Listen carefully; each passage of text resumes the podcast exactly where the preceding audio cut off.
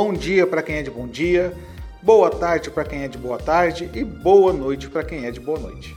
Eu me chamo Salomão Caim e serei o apresentador deste podcast.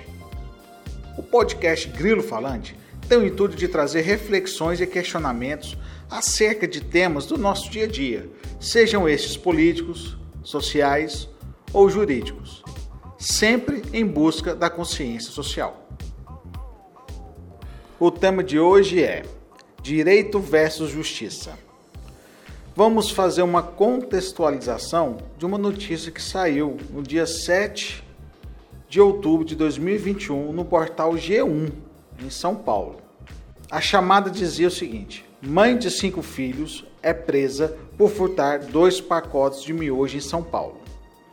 Quando a gente entra na matéria, o título traz a seguinte informação: Justiça nega liberdade à mãe de cinco filhos que furtou Coca-Cola, miojo e suco em pó de supermercado na Vila Mariana, na zona sul de São Paulo.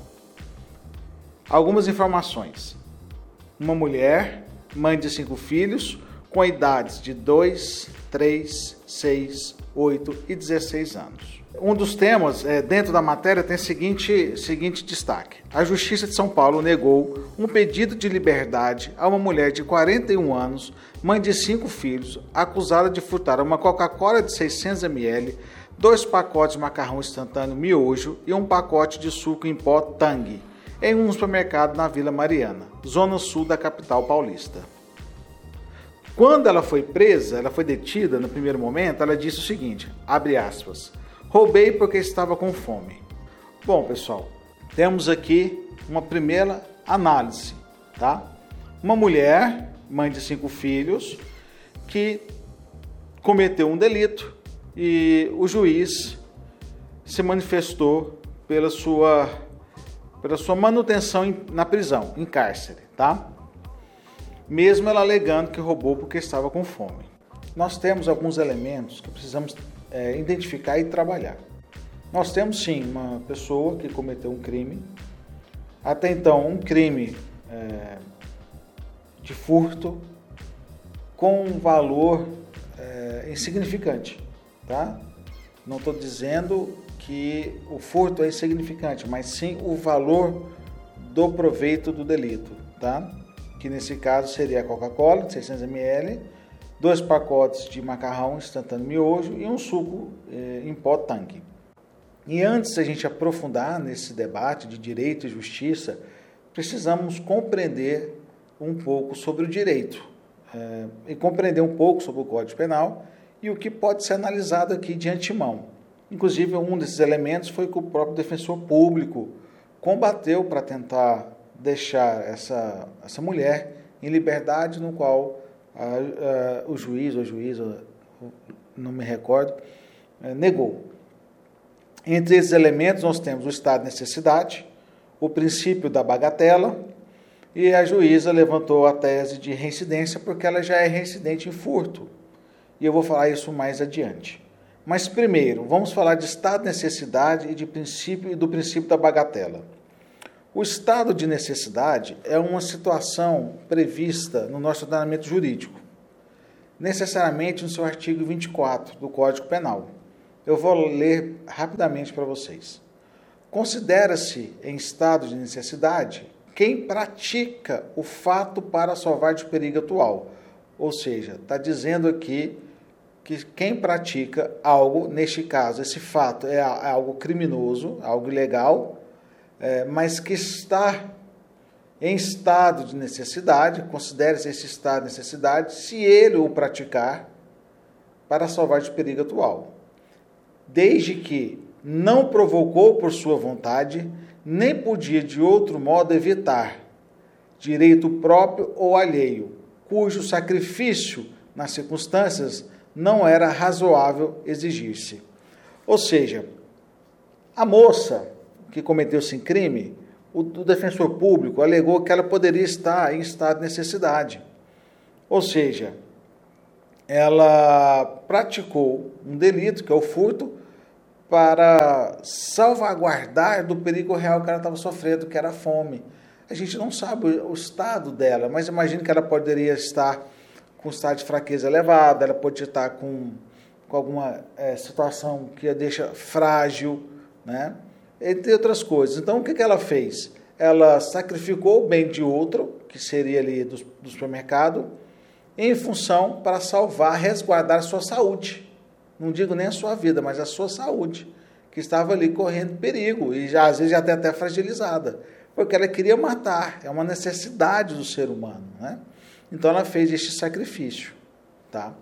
Então poderia sim ter alegado, e como o defensor público alegou, esse estado de necessidade. Mas nós temos outro elemento que é o princípio da bagatela, também conhecido como princípio da insignificância.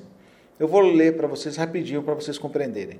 O princípio da insignificância ou princípio da bagatela é um princípio de direito penal moderno que determina a não punição de crimes que geram uma ofensa irrelevante ao bem jurídico protegido pelo tipo penal.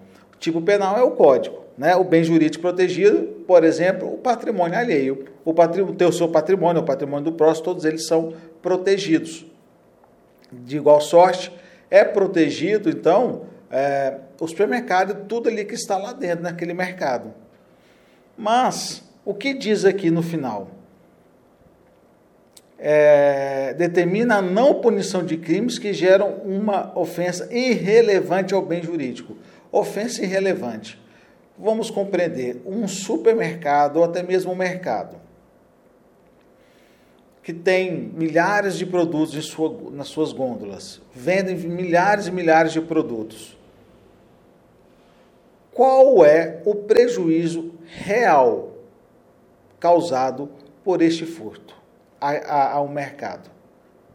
Essa mulher furtou novamente uma Coca-Cola de 600 ml, um macarrão instantâneo miojo, dois né, pacotes, e um suco em pó tangue. Nós não estamos falando do crime. O crime houve, foi o furto. Indiscutível. A pergunta é: qual é o dano causado neste furto para o supermercado? Se este furto for irrelevante ao bem jurídico protegido, ou seja, não, não é relevante o valor do dano causado, poderia sim o magistrado aplicar o princípio da insignificância. Porque o dano lesivo, ele é mínimo, quase irrelevante praticamente. Perfeito? Então, neste caso, o magistrado poderia aplicar este princípio para deixá-la solta, por exemplo, até um julgamento ou até mesmo absolvição lá na frente, tanto pelo estado de necessidade quanto pela princípio da bagatela. Mas não foi isso que aconteceu. Vamos continuar. O juiz, o, magistrado, é, preferiu deixá-la presa, detida, provisoriamente, até julgamento. Lá ela poderá ser solta ou não, não é? Mas por enquanto ela está presa. Pela questão da reincidência. E o que é reincidência? Cometer o mesmo crime ou delito. Neste caso, ela cometeu furto. Mas o furto que ela cometeu não foi o mesmo furto que ela havia cometido em outrora. Motivo que a mantém presa. Olha o que diz o desembargador Farto Sales inviável a aplicação do princípio da insignificância ao furto praticado por acusado, que ostenta diversas condenações transitadas em julgado, inclusive por crimes contra o patrimônio, o que evidencia a acentuada reprovabilidade do seu comportamento, incompatível com a adoção do pretendido postulado, afirmou o relator, o desembargador Farto Salles. Ou seja, estou reiterando que o que mantém ela presa é este fato. É, o G1 achou alguns processos, eu, eu não busquei a, a, história dela, mas eu estou simplesmente me baseando nas informações encontradas no G1. Processo: primeiro, furto de 50 metros de fio de uma, de uma obra de uma propriedade particular. O valor dos fios era de 600 reais. Essa mulher pegou de um ano a nove meses de prisão. Segundo, furto de um desodorante Monange de uma farmácia, valor R$19,40. E diversos índices alimentícios e de higiene de um supermercado no mesmo tempo. É, valor total: R$ 283,33. Essa moça pegou um ano e quatro meses. Não me parece até então, nessas duas condenações, que ela é uma meliante de fato de, de ter que ficar presa, mas me parece mais o fato de uma pessoa que precisa de dinheiro para sobreviver. Tá? Não estou justificando os crimes, não é isso. Eu estou demonstrando o perfil criminal. Estou analisando pelo perfil de crimes cometido. Não está aqui que ela roubou uma moto, ou furtou uma moto, um carro. Não estou dizendo que ela entrou na casa para pegar joias. Eu estou levando em consideração o que ela pegou. Legalmente, temos o que, pessoal? Elementos que permitam ao magistrado, de forma fundamentada e legítima, conceder a liberdade ou manter a mulher presa. Legalmente, o magistrado tem essas opções aqui que ele consegue se fundamentar. É, reiterada prática delitiva, ou até mesmo pelo princípio da significância, neste caso em concreto, não considerar aquele histórico, porque se você for analisar o de 600 reais de fio, em tese, o, por mais que seja furto, o objeto era outro, e talvez até o prejuízo seria maior com certeza. Você furtar uns fios de uma obra, vai atrasar a obra, o dano realmente é maior. Mas no outro caso, ela roubou comida de novo e roubou desodorante R$19,90. Tá tudo bem que você pode a, a, a questionar a reiterada aplicação do princípio de significância, que não é o correto. Nós compreendemos. O objetivo aqui não é a gente determinar o que é certo, o que é errado de fato, é trazer reflexão. Crime houve. Mas o que está acontecendo? O que, que falta para que essa moça não cometer crime mais? Essa atitude de deixar cinco filhos sozinhos é legal do magistrado? Inclusive, o magistrado disse que não soltou para cuidar dos filhos porque ela colocou um responsável legal para cuidar dessas crianças. Por mais que tenha um responsável legal, e ela é mãe de cinco, o objetivo é que o Estado promova, junto inclusive com o Conselho Tutelar, a aproximação dessa mãe nessa família, a reintegração dessa mãe em família, qual é o destino, supostamente, desses cinco filhos que estão em desenvolvimento? Que tipo de cidadão o país está gerando? Você acha que essa pessoa que está presa dentro de encárcere, numa prisão feminina, onde, tudo bem, é, é, que nós temos vários tipos de crime, mas por ter furtado comida, ela vai sair de lá como? Qual o objetivo? Qual o objetivo da prisão? Qual o objetivo da punição? Não é simplesmente o fato de furtar e prender a pessoa. Eu vou trabalhar isso um pouco mais à frente, mas vamos continuar. Na minha opinião, com todo respeito, nós temos um aspas aqui, com todo respeito ao magistrado, mas é, essa é a minha opinião, um cara crachá, né? onde você analisa a postura da pessoa, você analisa a pessoa, vê quem ela é e faz um cara crachá. Será que essa prática é, delituosa, reiterada, se fosse de um filho de um magnata, ou mesmo um magnata excêntrico, que a gente chama de excêntrico, né? Aquela pessoa que é cleptomaníaca, fica roubando, só que o cleptomaníaco rouba de tudo um pouco, às vezes rouba um vinho de, de, de 5 mil, uísque, não é isso? Seria ter a mesma, o mesmo condão ou talvez não vai levar para um tratamento psiquiátrico? Como seria? Eu estou supondo, estou dando as ideias. Então, na minha opinião, nós temos um cara crachá aqui, infelizmente, bem escancarado. E vou dizer mais o porquê. Vamos continuar. Fizemos toda essa introdução, mas podemos perceber que é evidente que temos um crime. E eu acredito sim que todo crime deve ser punido, tá? sem sombra de dúvida. Não estou dizendo para a gente não pôr a mão na cabecinha dela, não é isso. Mas eu estou dizendo é como seria a melhor forma de punir essa mãe, essa mulher.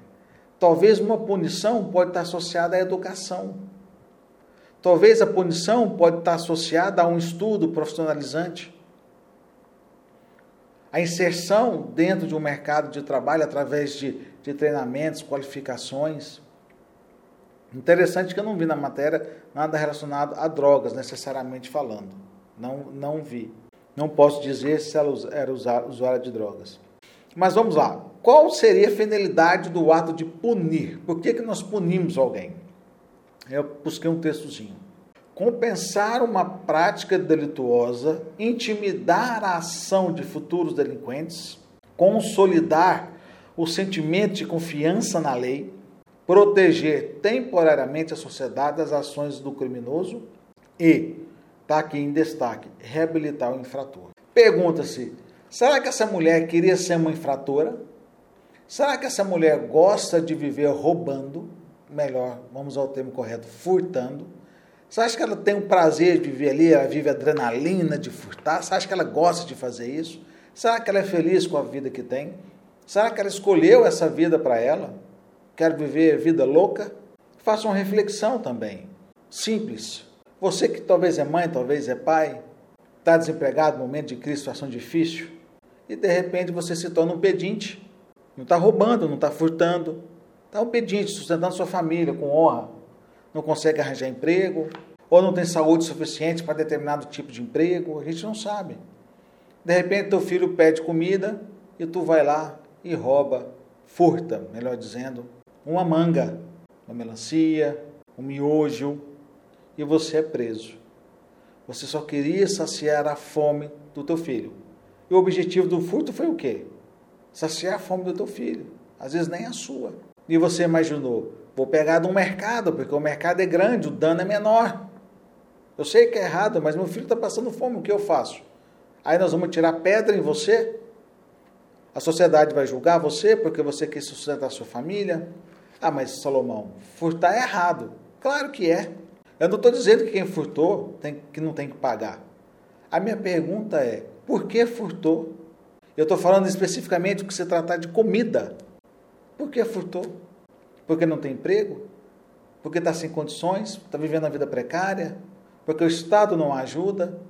Por que furtou? Tá, furtou, agora tem que pagar. Como eu vou pagar? Vou ficar lá na prisão, igual todo mundo, pelo furto de tentar matar a fome do meu filho? Essas e outras perguntas é que nós temos que fazer como reflexão. Agora, que tem que ter punição? Claro que tem. Agora, que tipo de punição? E a prisão, a detenção, como aqui diz, é para proteger a sociedade, sim, entendam bem, pessoal, estou falando especificamente nesse caso. Consolidar sentimentos de que a justiça é justa, que ela vai punir quem ali se desviar dela, mas ela tem a função de reabilitar o infrator. Esse infrator que furtou, essa senhora que furtou, essa mulher, mãe de cinco, como é que ela vai ser reabilitada? Como? Se a função é reabilitação também. É uma pergunta que eu queria a resposta. Como? Do jeito que está ali, do jeito que ela está indo presa, o que, que ela vai aprender ali? Ela precisa sobreviver. Nós temos que pensar sobre isso. Não é simplesmente jogar pedra na Geni. Não é simplesmente tirar a pedra. Você quer ver uma coisa? Eu vou falar uma coisa para vocês. Tá, muita gente pode estar tá pensando, ah, furtou, tá errado, tá assim, tá assim, tem que pagar. Eu fiz uma pesquisa no Instagram e algumas pessoas falaram que tinha que punir, que estava certo, outros que não. Ah, eu gosto de fazer essas, essas enquetes. Mas vamos lá. Quantos de vocês têm computador? Então, quantos de vocês estão me ouvindo agora têm computador? Eu faço uma pergunta simples. O computador de vocês, todos os softwares são originais? O sistema operacional de vocês é o Windows, por exemplo, é original, ele é genuíno, você pagou por ele. O Microsoft que você usa Office, por exemplo, pacote Office ou qualquer outro pacote, é original. Se você mexe com edição, PowerPoint, é, Adobe Premiere, né, usar Adobe da vida, é original. Os CorelDRAWs que vocês usam é original. Sistema de edição de áudio, vídeo é original. Se você é um estudante em algum momento você, como estudante, utilizou livros em PDF baixados para estudar, que você não comprou com teu bolso, que um colega teu te cedeu ou um grupo de WhatsApp te mandou, e você tem autorização do autor e da editora para utilizar esse livro, já que você não comprou?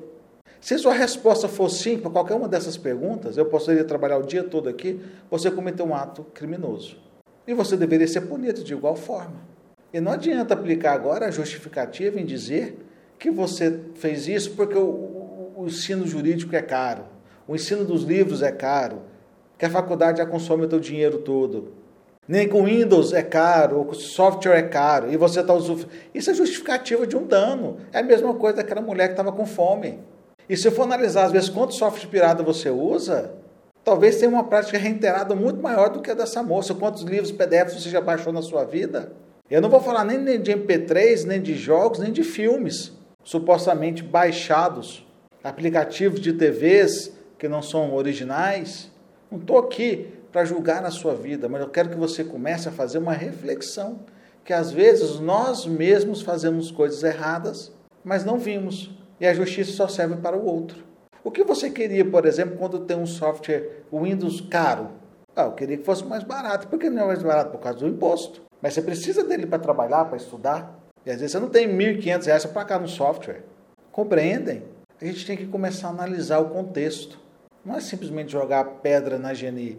Independente, se você, com todo, voltando aqui, se você faz tudo certinho, pô, tá de parabéns, eu fico muito feliz que você conseguiu ser certinho em tudo. É assim que nós precisamos lidar. Mas infelizmente, muitos não têm condições financeiras de comprar tudo isso de forma correta. O custo de vida é muito caro. E hoje nós estamos passando por uma pandemia, que é mais complicado ainda. Vamos continuar então. A juíza Luciana Menezes Scorza diz a seguinte afirmativa: A conduta da autuada é de acentuada reprovabilidade.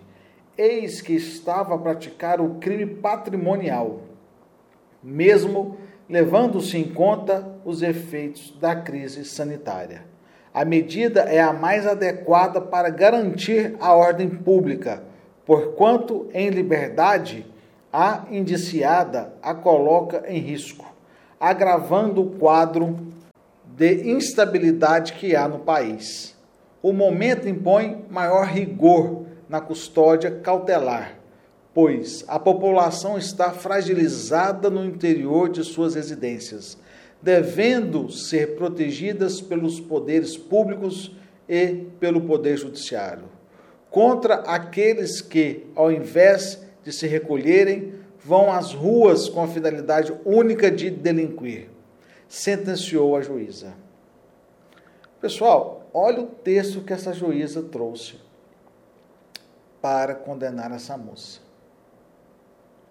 Jogou, inclusive, questões da pandemia que talvez seja justamente esse o motivo que ela está na rua, porque ela não tem emprego, porque ela está passando fome, porque ela está com necessidade de sobrevivência. Ela roubou, inclusive, um monange em outros momentos, um desodorante. Vamos fazer uma análise do que é crime.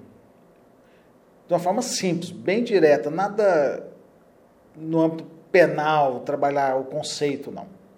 É um ato que é proibido por lei e que tem uma pena determinada caso seja realizado. É uma ação praticada por uma pessoa que vai contra a lei e que recebe uma punição. O crime é isso. Fui contra a lei, pratiquei algo ilegal, tenho que ser punido, pratiquei um crime. Perfeito? Entendemos que ela cometeu um crime, isso é indiscutível.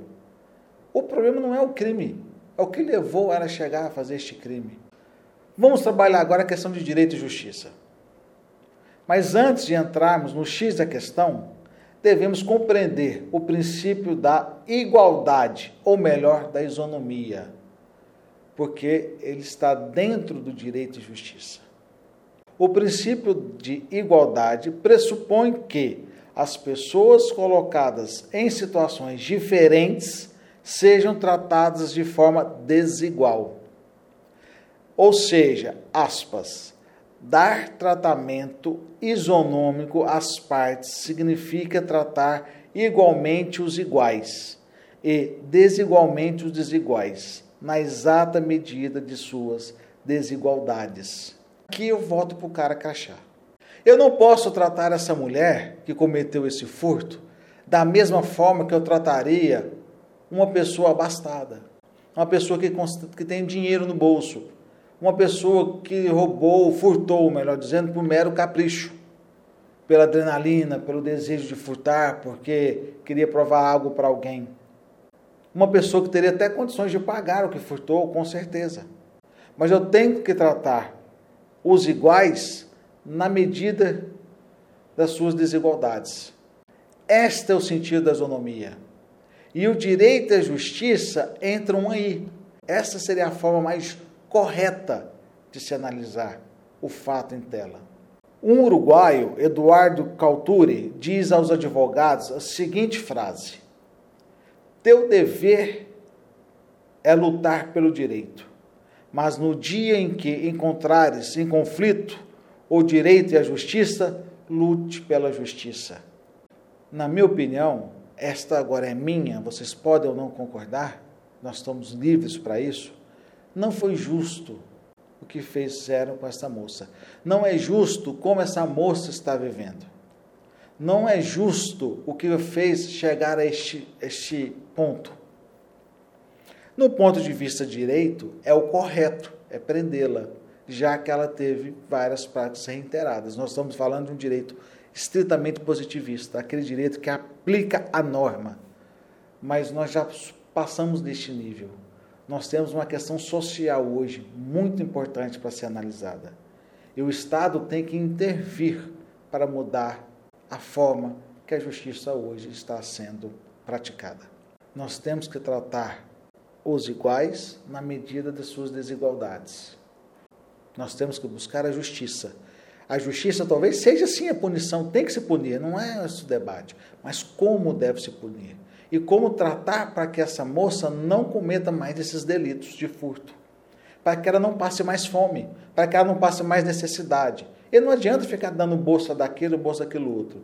É da varinha, da vara, perdão, o anzol e, a, e é o peixe, a isca, para que ela possa pescar. Na verdade, até melhor Talvez ensiná-la a fazer a vara, ensiná-la a pescar, para que ela não dependa de ninguém, para que ela possa ter dignidade e sustentar a si e a sua família de forma digna, honrada e honesta. Não é simplesmente prendendo essa senhora numa situação do que aqui foi cometido, com esse discurso desses magistrados falando do dano que ela pode causar para a sociedade, pelo contrário, o dano que nós estamos causando para ela o dano que a sociedade está causando para ela. O dano é só vocês andarem na rua quantas pessoas estão hoje pedindo, o tanto de pedinte que nós temos. Hoje nós estamos vivendo um mundo diferenciado. Mais do que nunca, precisamos de justiça. A justiça não significa não ter punição, mas sim a forma que se terá essa punição. E o que nós fazemos para que não tenha mais essas pessoas que punem lógico, tem crimes que não tem como, não tem solução, vai ter que ser cilindró mesmo, mas esse tipo de crime não volte a ocorrer, para que a pessoa tenha a dignidade de cuidar da sua família. Bom, pessoal, estou ficando por aqui no nosso podcast. Esse é o podcast Abertura, é, é o nosso primeiro podcast. Nós vamos ter vários outros. Terei convidados especiais. Espero que tenham gostado. Espero contar com vocês em outros temas. Não posso prometer se nós vamos ter ou não uma a quantidade de posts, se vai ser semanal, mensal, quinzenal, mas vou fazer de forma livre. Aparecendo o tema, a gente vai colocando, a gente vai debatendo, tá bom? Um forte abraço a todos vocês, um beijo para quem é de beijo, um abraço para quem é de abraço. Até a próxima. Tchau, tchau.